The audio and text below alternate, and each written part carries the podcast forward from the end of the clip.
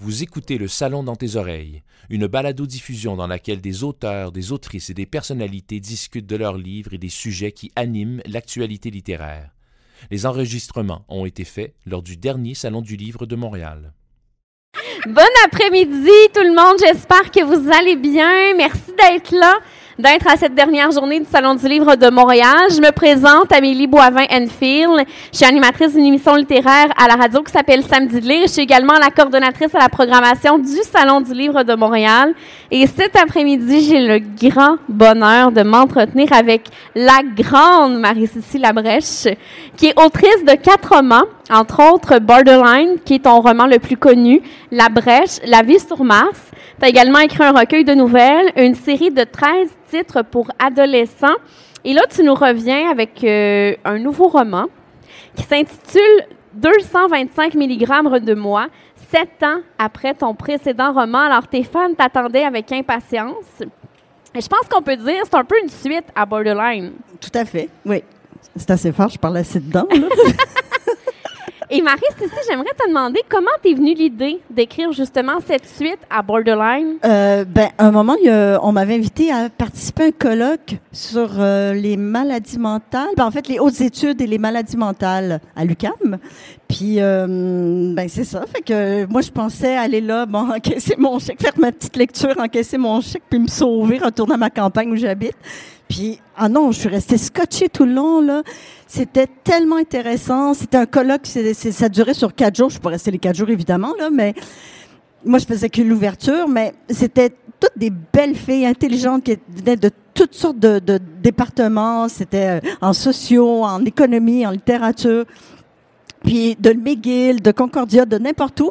Mais c'était, ben, je dis des filles parce que c'était surtout des filles. De toute façon, c'est les filles sont toujours. Euh, en psycho, il y a beaucoup, beaucoup de filles. Oui, mais là, c'était pas en psycho, c'était en, tu sais, c'était en économie, en Oui, t'as raison. Oui, c'est ça. Non, mais les filles, euh, elles sont toujours plus à même de parler de, de, hein, de choses intimes. C'est vrai que c'est, Mhm. hein, on, on- on parle plus. Alors c'est ça. Donc euh, j'avais assisté à, à, à- ça, puis c'était tellement intéressant là, de voir toutes ces belles filles-là intelligentes, mais qui vivaient des, des troubles, différents troubles, tu sais, que ça soit l'anxiété ou euh, euh, maniaco-dépression, toutes sortes de choses comme ça, qui se débattaient, tu sais, avec les médicaments, les, les études en même temps, parce que bon, moi j'ai une maîtrise, mais tu sais, plus tu augmentes, tu sais, il y en avait qui étaient au doctorat, tout ça, il y a une pression autour d'elle, hein, tu sais, à produire, à produire tout le temps.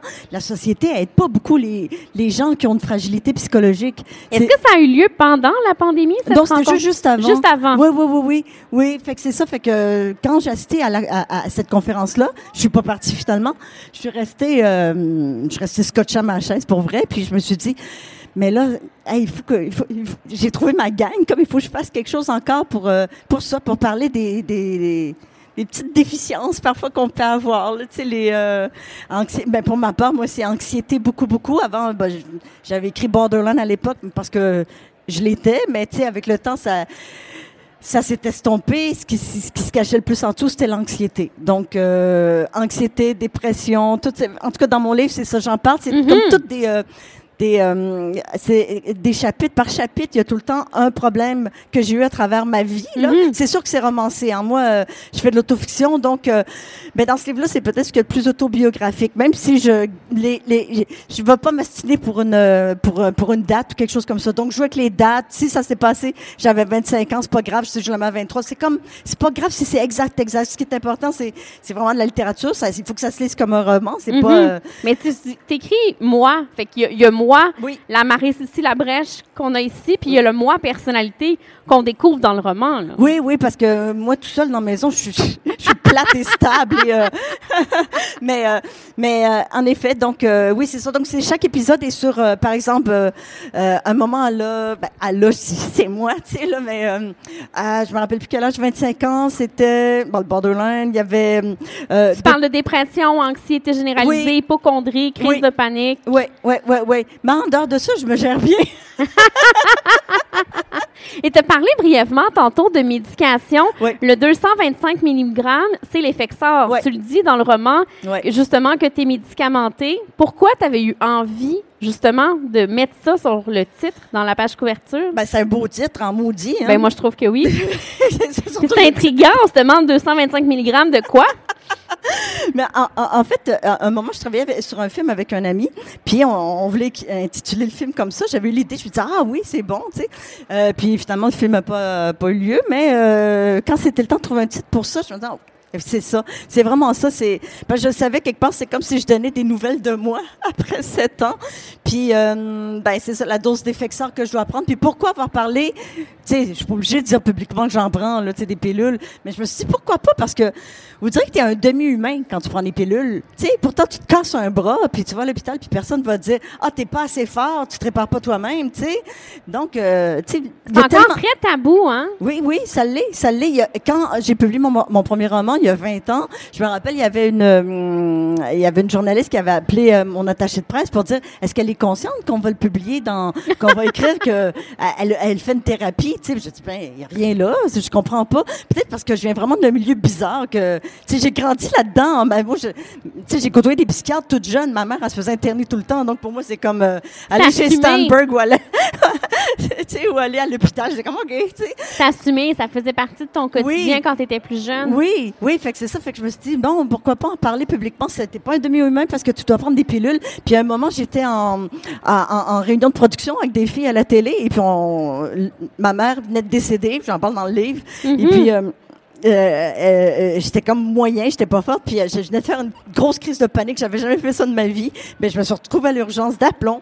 Donc euh, là, finalement, je, je me retrouve en réunion de production, puis je dis aux filles, là, on va y aller mollo avec moi parce que j'ai, euh, tu sais, j'ai une crise de panique, ta ta ta, tu sais. Puis là, on était six filles, on était quatre filles finalement avec des pilules dans notre sac pour des crises paniques à ce moment-là. Fait que dès qu'on parle de ça, tu sais, les gens ils sont faciles, vite vite on veut juger, mais dès que les gens commencent à parler de, de médication, de parler de problèmes de, de psychologie, il y en a beaucoup, tout le monde a un problème. Le nombre de personnes, de, de journalistes et tout, depuis le début, depuis que... Qui te disent que Ah, eux aussi? Tellement, tellement, tellement. Ah, ah, moi aussi, j'en prends. Ah oui, puis ah, ma mère, ma soeur, toute ma famille, tu sais, finalement. Fait que, ah oui, il y en a beaucoup. C'est pas que je fais la promotion là, de prenez des pilules. Si vous êtes capable de vous en servir, euh, vous en sortir tout seul, tant mieux, mais il y en a qui en ont vraiment besoin, là, tu sais. euh. Mais ça prouve à quel point la littérature est importante, qu'on en a besoin pour se sentir interpellé, pas se sentir seul dans cette situation-là. Et juste avant qu'on commence, il y a une jeune fille qui est venue te voir, qui a lu Borderline, puis qui t'a remercié de l'avoir écrit parce que elle, ça lui a fait du bien. Et j'ai l'impression qu'avec 225 mg de moi, c'est la même chose. Tu vas avoir plein de témoignages de gens qui vont venir te voir. Merci, Marie-Cécile, d'avoir écrit ça. Ben, j'espère. En tout cas, au moins, ils sont, ils sont pas tout seuls. Ils vont voir, là, tu sais. Et Puis il faut bien que ça me serve à quelque chose, là, toutes mes paniques.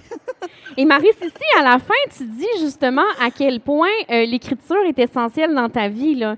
J'essaie de retrouver la dernière phrase, mais tu dis tant que j'écris, je ne déprime pas, l'écriture, c'est mon fort.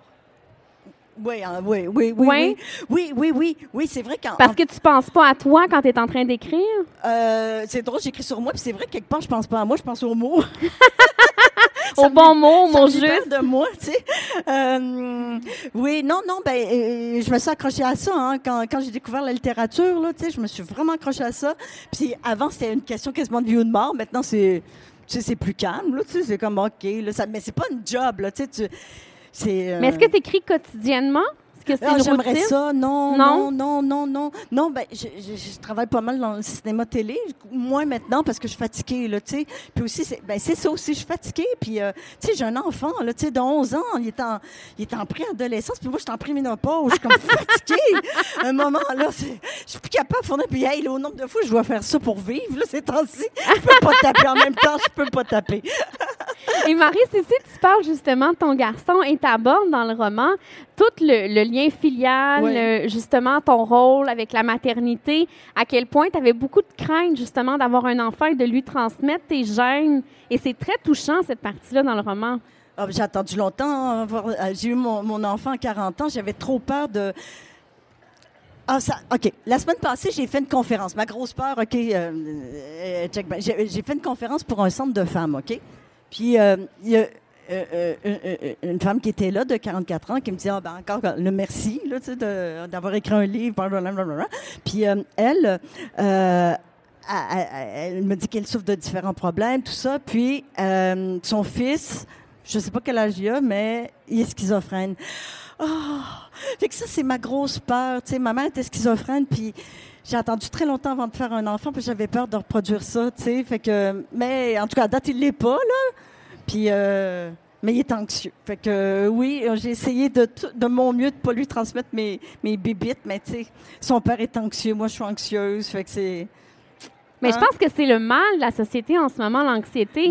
Il y, a, tellement de pression. À, à un moment, je me disais, là, justement, cette conférence-là, je disais le colloque auquel j'avais participé, Mhm. on, on donne des crédits d'impôt, OK, pour les gens. Pour, euh, par exemple, mon fils, peut, je peux avoir un crédit d'impôt pour lui parce qu'il est allergique euh, aux arachides, OK? Parce que tu dois adapter l'alimentation. Le gouvernement peut te donner un crédit d'impôt pour ça. Je savais pas ça. Là, je me disais, quand j'écoutais les filles, par exemple, il y en avait une qui disait, elle, euh, parce qu'ils n'arrivent pas à trouver la bonne médication, il y a des moments où elle peut plus travailler, elle peut plus produire, elle travaille sur un doctorat, mais elle dit, je suis excellente, j'ai des bourses pour ça, mais je peux pas, je peux pas produire certains jours, je, suis obligée de rester couchée, tu sais, ça sort pas.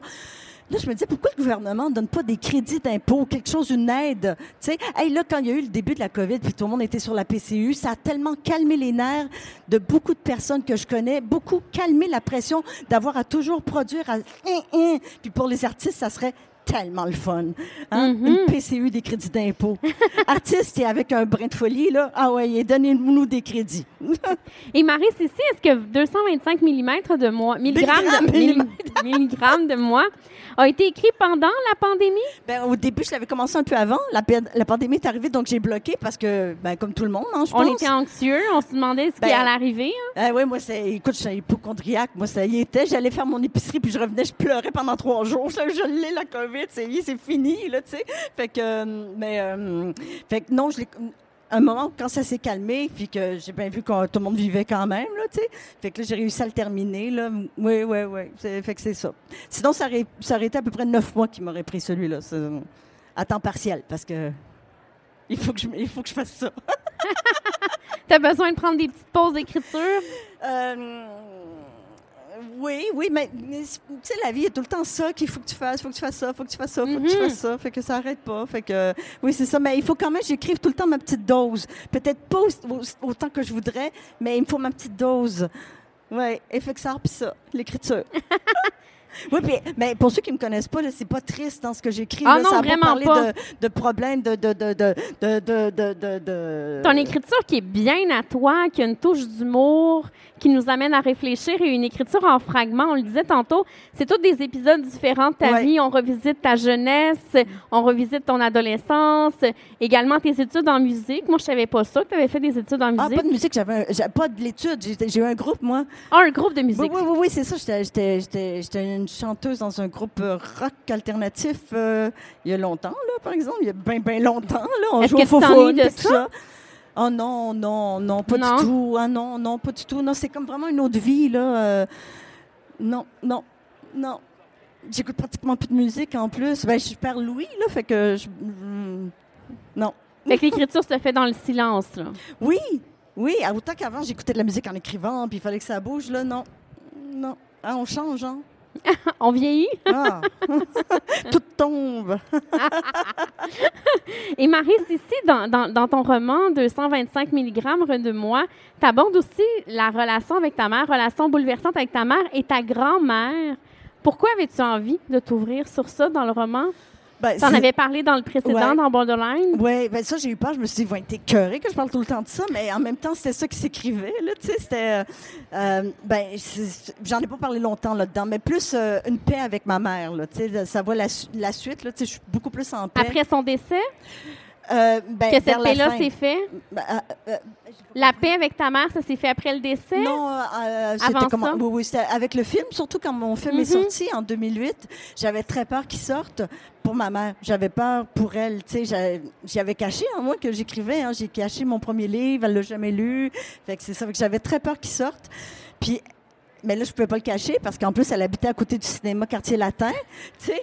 Puis euh, la machine cinéma, elle est grosse hein, par rapport à la machine littéraire qui est une autre affaire. Oui, c'est, une autre affaire. hein. Fait que euh, euh, je pouvais pas lui cacher. Puis j'avais peur pour elle. Puis elle, elle avait peur pour moi. Elle avait peur que les critiques me rentrent dedans. Ma mère, elle, elle- elle m'a toujours, euh, c'est son bébé là. fait Elle protégeait beaucoup. oui, oui, oui, oui, oui. Alors que j'étais tellement rough, je m'en suis voulu. J'étais rough avec elle dans mes livres, mais en même temps, c'était pas contre elle, j'en avais, c'était vraiment contre la maladie mentale, tu sais, parce qu'elle, elle avait le, la Cadillac de la maladie mentale. La schizophrénie, c'est dur à battre, là, ça, là, tu sais, là, Mhm. c'est- rough. Fait que c'est ça. Et comment tu as vécu ça, justement? Tu as vécu tout le- l'événement autour du livre Borderline, mais avec le film, de voir justement que ta vie allait être projetée au grand écran. Ben, c'était quand même euh, c'était assez romancé, là. C'est pas Oui, tout, oui, tout- quand tout même. vrai, là, tu sais. euh, euh, Mais souvent, les gens ont tendance à faire le lien rapidement avec la personne qui l'a écrit ben, sans, aussi, sans réfléchir au fait qu'il y a de la fiction. Là. Oui, oui, ben en plus, je joue de- dans l'autofiction. Je joue avec moi-même comme personnage. Puis même moi, des fois, je sais même pas. Hey, c'est drôle parce que mon éditrice, à un moment, elle m'appelle, puis elle, elle pensait vraiment que j'avais vécu telle affaire, là. Elle était là, oui, non, là, ce garçon-là avait une Porsche. Hein?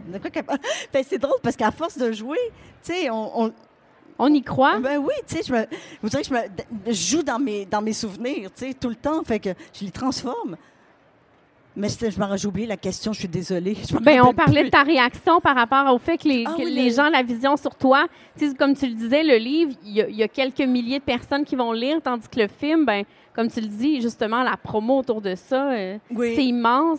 Les gens font le lien avec toi rapidement. Oui, ben oui, mais comme je sors pas beaucoup, hein, fait que j'ai, puis les gens sont gentils avec moi en général, tu sais, c'est, ben non, toujours, j'ai pas de problème, là, tu sais, j'ai, très rarement des mauvais commentaires, en tout cas, s'il doit en avoir qui en ont, mais ils me les disent pas en pleine face. Tant mieux, tant Oui. mieux, on veut pas le savoir. Mais ça, ça- ça va bien, là, tu sais, à ce niveau-là. Je sais pas. je- le rapport aux, aux autres. euh, c'est ça, là, maintenant, j'habite en campagne, tu sais, fait que je, je me protège. Ça doit être ça, une forme. Je, je vis dans une bulle, là, tu sais, je vis dans une bulle, moi. Tu sais, avec mon mari, mon enfant, puis mon, mon, mon chien depuis deux jours. là. chien depuis deux jours, un caniche royal. Là, il est petit, mais. pff. Puis là, déjà, mon garçon qui devait s'en occuper, c'était pour lui, hein, le caniche, là. Puis euh, après 24 heures, il me dit, oh, maman, il dit, moi aussi, je veux une vie personnelle. il voulait aller jouer à Fortnite. Il trouvait qu'il était un peu trop proche de sa Ouais, bulle. Là, c'était trop, là, pour lui. Et Marie, ici, dans ton précédent roman, tu avais essayé un peu de t'éloigner de ta vie Ouais. à toi. Ouais. Pourquoi avoir eu envie d'y replonger? Euh, Est-ce que c'est venu comme ça? euh, ben oui, mais en même temps, on dirait que... j- j- C'est ça qui sortait dans l'écriture? oui, mais oui. Ah, Je peux faire de la fiction, mais je suis plus forte en... Quand je joue avec l'autofiction. Quand je joue avec moi comme personnage... Je- je- quand je joue sur des trucs perso, là, personnels, je peux jouer avec moi. Ça me dérange pas si d'un fois on. En fait, ça me dérange pas d'un fois ce qu'on peut penser de moi. Aussi étrange que ça, autant je m'en fais d'un côté puis de l'autre côté, je m'en fous là.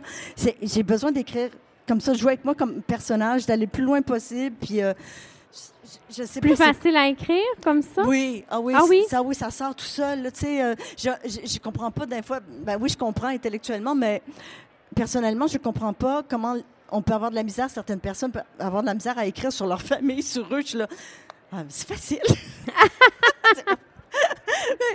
tu sais, c'est- j'ai pas cette barrière-là, tu sais, par rapport à, à moi, par rapport à. Finalement, jouer, mais se parler de moi. Et je m'excuse.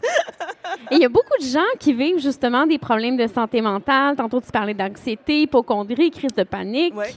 Comment tu arrives à, à en faire de la littérature? Parce que beaucoup de gens vivent ça, mais ils sont pas tous des écrivains à ta hauteur. Là. Ben, euh, de- depuis que je suis OK, ben, tu sais, je viens d'un milieu où c'était, ça- ça- il y avait des, la folie, puis tout, tout le temps dans la maison, puis euh, je viens d'un milieu pauvre, puis tous les petits culs, on était tous pareils, hein, tu sais. Fait que pour nous, c'était, normal de parler de ce qu'on vivait à la maison, puis qui était surréel, tu sais. Euh, Comme je disais, je dis souvent, comme exemple, mon meilleur ami à l'époque, lui, sa mère, elle, était schizophrène aussi, puis elle parlait avec les cartes de crédit, tu sais. Fait que c'est tu sais, j'ai baigné là-dedans dans une. Moi, ma mère, elle a envoyé des schtroumpfs géants, des affaires comme ça. Fait que, tu sais, tu baignes là-dedans, tu sais.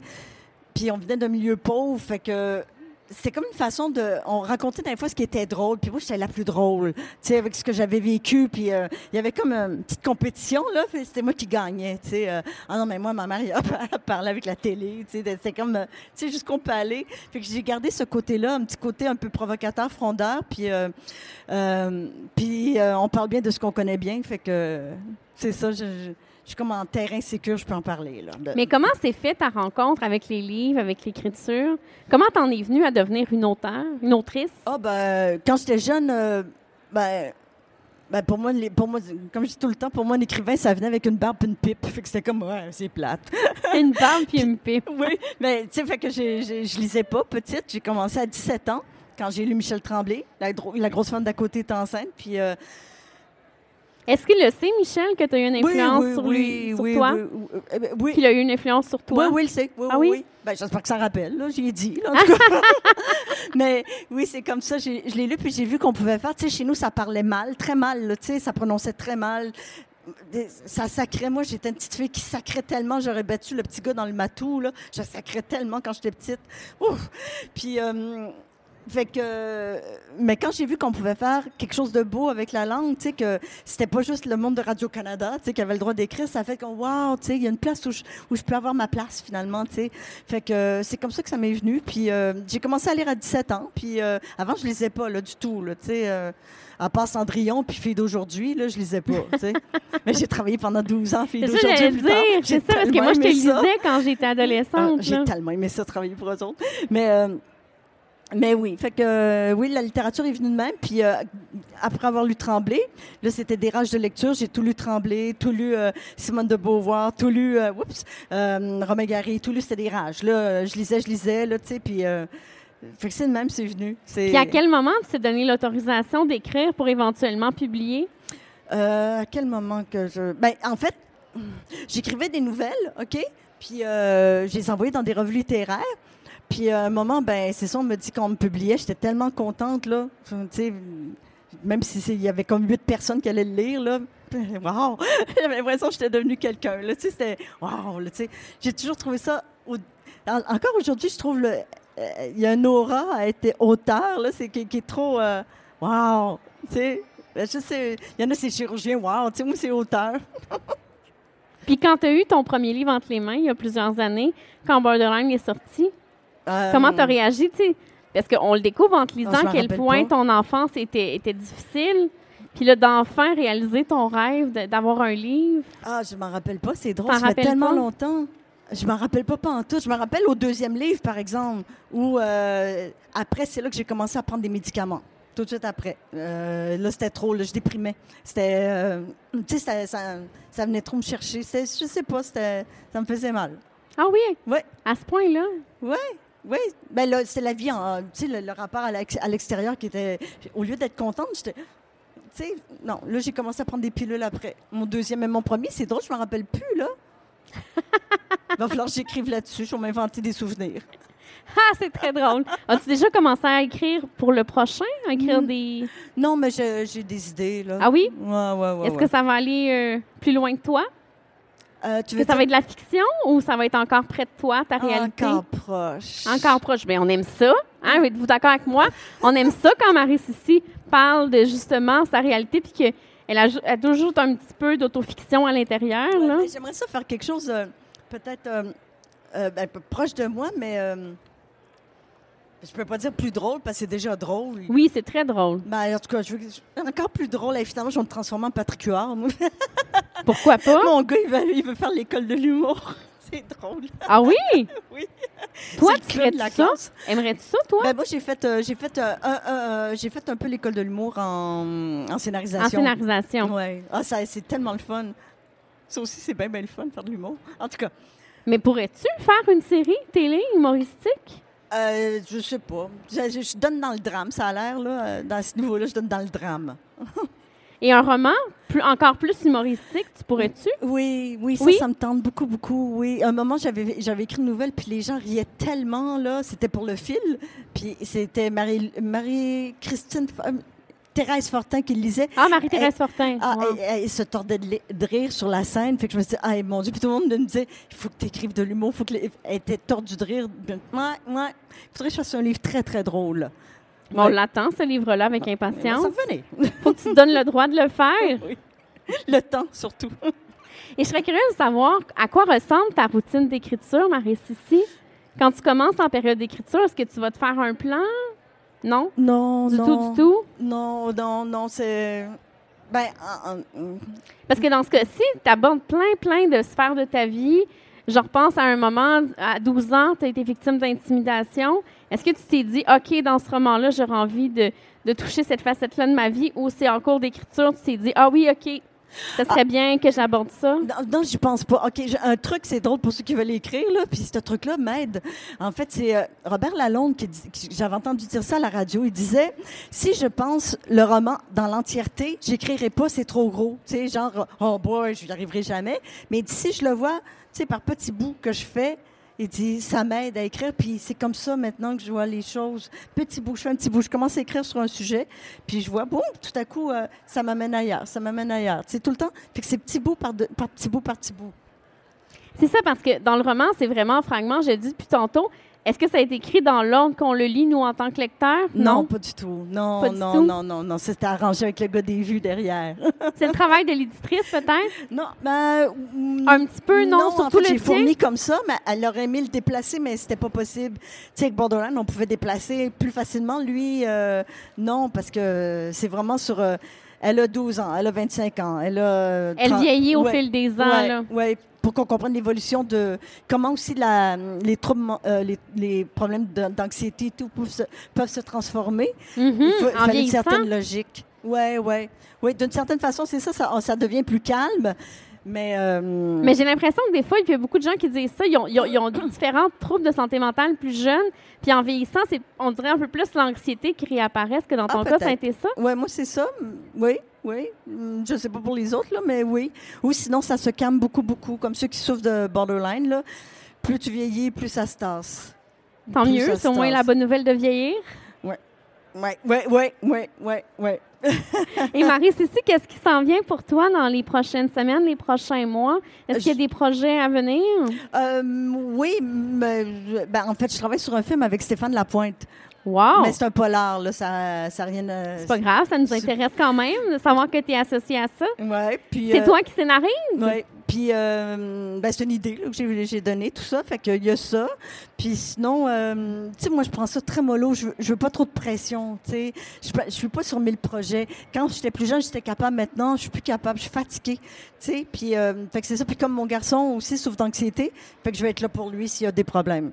Fait que c'est un projet à la fois. Oui, c'est ça. Puis aussi, on a un chien depuis deux, comme je viens de dire, depuis deux jours, un caniche. Fait que on va s'occuper du caniche aussi.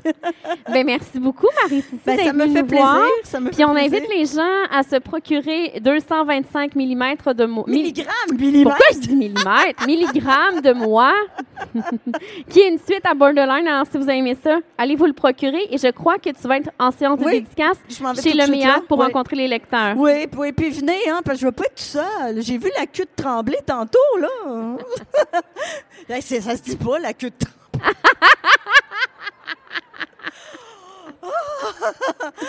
C'est très drôle. Tu vois, on sent, on sent ta touche d'humour. Merci, Marie-Cécile. On invite les gens à aller te voir. Merci, Merci à vous. Passez une belle journée. Merci beaucoup.